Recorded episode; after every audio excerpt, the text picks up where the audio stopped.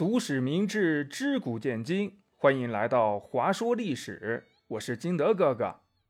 上期节目呀，咱们说到了大秦帝国最后在嬴政的傻儿子胡亥手里边彻底的黄了，这到底是怎么回事呢？哎，您慢慢的听我跟您说。要说这个胡亥能继承皇位啊，那完全都是赵高为了自己的专权而一手策划的。因为在秦始皇的这些个儿子当中，胡亥论才干那绝对不够资格呀。他是出了名的纨绔子弟，也是一个实打实的大混蛋。他跟这帝王风度是一点边儿都不沾。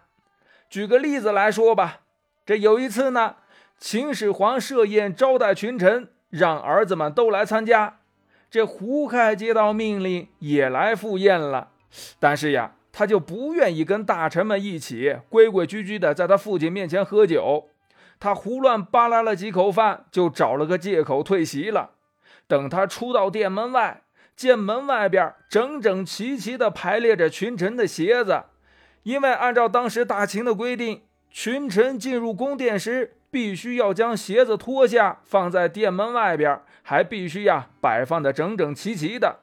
胡亥一看这整整齐齐的鞋子，他还来气了。哎呀呵，嗯，呃，怎么他们这鞋子摆放的都这么整齐呢？啊，呃，像一条大长虫，吓我一大跳。哎呦，我去你的吧，让你们吓唬我！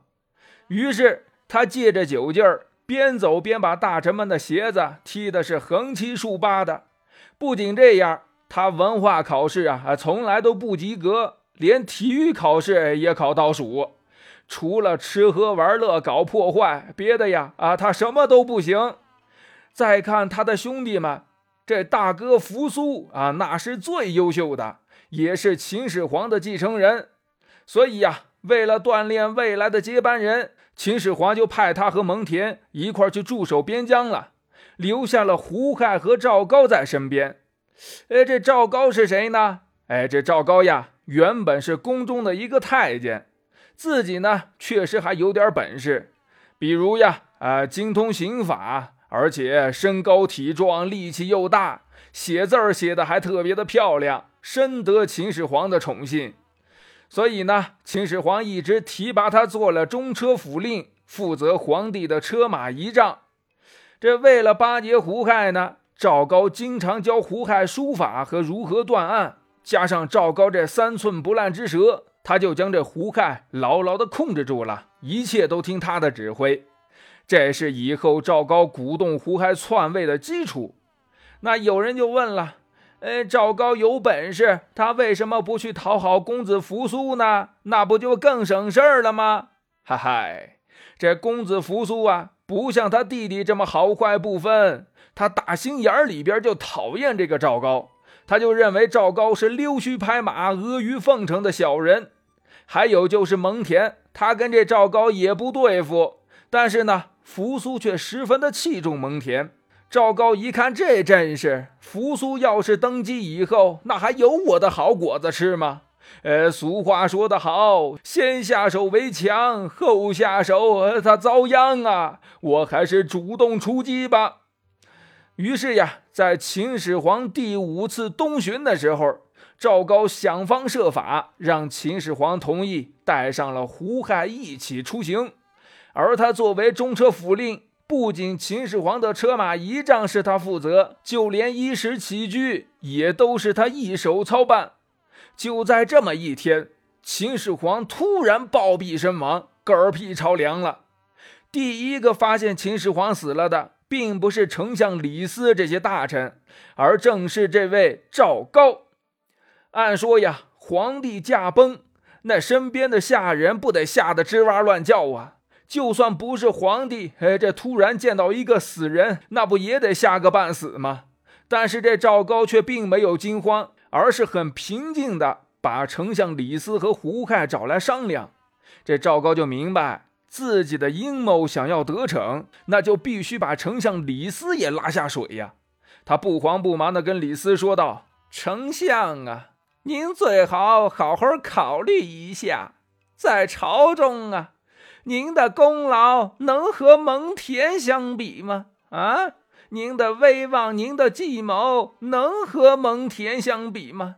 再说了，公子扶苏对您的信任也没有蒙恬的深呐。假如扶苏继位，那丞相的职位肯定就是蒙恬的了，哪儿还有您的什么事儿啊？况且一朝天子是一朝臣呐，您丢掉丞相的帽子是小，要是落得个身首异处，那也不是没有可能啊。您还是好好想想吧，命运。就掌握在您自己的手里。最终啊，李斯是权衡利弊，终于和赵高联手，伪造了秦始皇的遗嘱，拥护胡亥，成为新皇帝。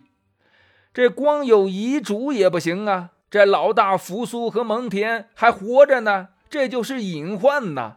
于是，胡亥和赵高、李斯一起以秦始皇的身份，又伪造了一份诏书，送到了在边境驻守的蒙恬的大营里。这假诏书上就说了：“啊，蒙恬呐，哎，你跟我大儿子扶苏驻守边关十几年，不但没有什么战功，呃，相反还屡次上书，肆意讨论朝政问题。而我那儿子扶苏更不是东西。”啊！我听说你是对不能马上回京做太子而耿耿于怀，甚至对我还怨恨不已啊！哎，这是不是有点过分了？所以呀，我今天就要下令让扶苏拔剑自刎。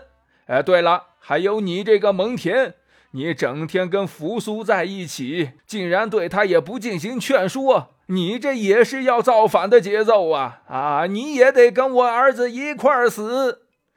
这扶苏听了诏书，流着眼泪就要自刎。蒙恬毕竟比他有经验呐，劝他向皇上申诉，如果属实，再自刎也不晚。但是扶苏却说了：“呃，父皇让我死，我还有什么可申诉的呢？”啊！说完呀，含泪可就自尽了。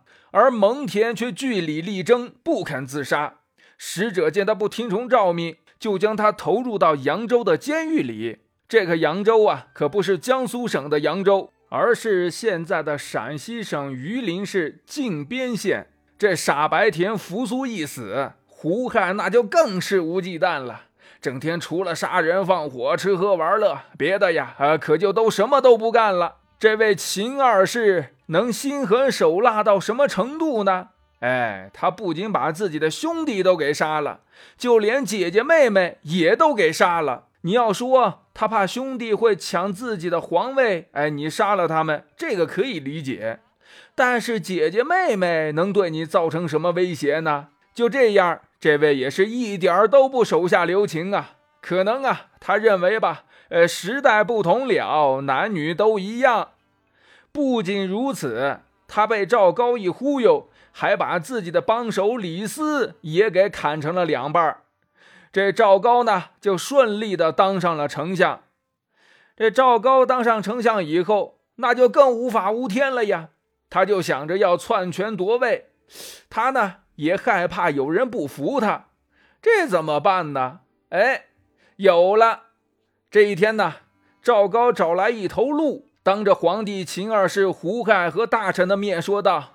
哎，陛下，昨天臣得着一匹好马，特来献给陛下。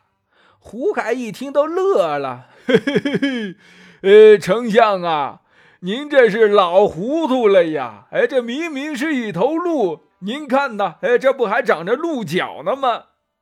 赵高一摆手，哎，陛下，这确实是一匹马。不信呐？您问问诸位大人。这些大臣们都明白，赵高才是实际的掌权人，所以赶紧抱粗腿、捧臭脚。哎呦，陛下！哎，丞相说的对呀，这确实是马。有些反应慢的和比较正直的大臣一拱手：“哎，陛下，丞相啊，这确实是鹿，它不是马呀。”结果说是鹿的大臣下班以后就都被赵高给弄死了。就这样的皇帝和丞相能管得好国家吗？那肯定是不能啊！这不，农民起义接着可就来了，这又是怎么回事呢？咱们呀，下回再说。喜欢听三国故事的朋友们，可以搜索“金德哥哥讲三国”，每天更新，精彩继续，VIP 免费哟。好了，本期节目就到这里，咱们下期节目再见，拜拜。